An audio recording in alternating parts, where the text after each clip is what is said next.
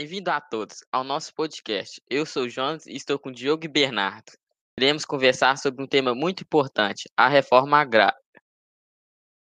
A reforma agrária é o termo utilizado para a redistribuição fundiária, agrária ou de terras em um estado.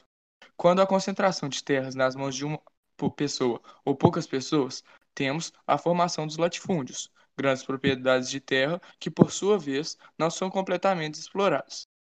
A reforma é o conjunto de medidas pelo poder público a fim de promover a distribuição de terras trabalhadores rurais mediante alterações no regime de posse e uso, atendendo aos princípios de justiça social e aumento da qualidade. Em resumo, a política da reforma agrária visa acabar com a frase muita terra nas mãos de poucos, ou seja, tem como objetivo acabar ou diminuir consideravelmente a quantidade de latifúndios no meio rural. Agora, o Bernardo irá falar ST. O Movimento dos Trabalhadores Rurais Sem Terra, MST, foi fundado por trabalhadores rurais que surgiu em 1984. O MST, em específico, em específico, propõe a luta de terras e em pauta da reforma agrária. O objetivo do MST vem de movimentos a organizar uma grande massa de marginalizados, independentemente, como no campo, assim na cidade.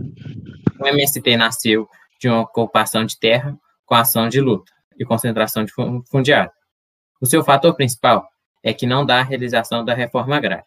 Assim como os meios de ocupações, os próprios sem terras se intensifica a luta, assim impondo o, go o governo. Agora eu vou passar para o João. Jonas. Pontos positivos e negativos da reforma agrária. A reforma agrária é uma ação necessária em um país de práticas de concentração fundiária. Quando a reforma é bem planejada, estruturada e executada, os benefícios podem ser notados pela população. Além disso, há o entendimento de que a terra tem um valor social que deve ser respeitado para que haja democracia e que todos possam usufruir dos bens propiciados por ela. Já uma reforma agrária mal estruturada pode resultar na perpetuação e até no acirramento da desigualdade social, quando cria mecanismos que não permitem a aquisição de pequenas propriedades por parte dos pequenos produtores agrícolas.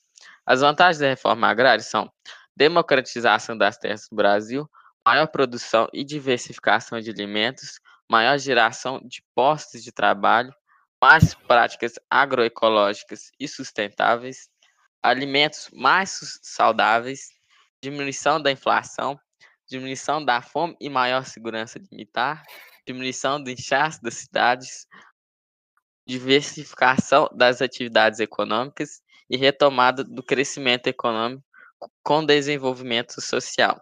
As desvantagens dessa reforma são investimento desviado, já que as pessoas que possuem terras não lutarão para consegui-las como os donos de outras propriedades que já possuem.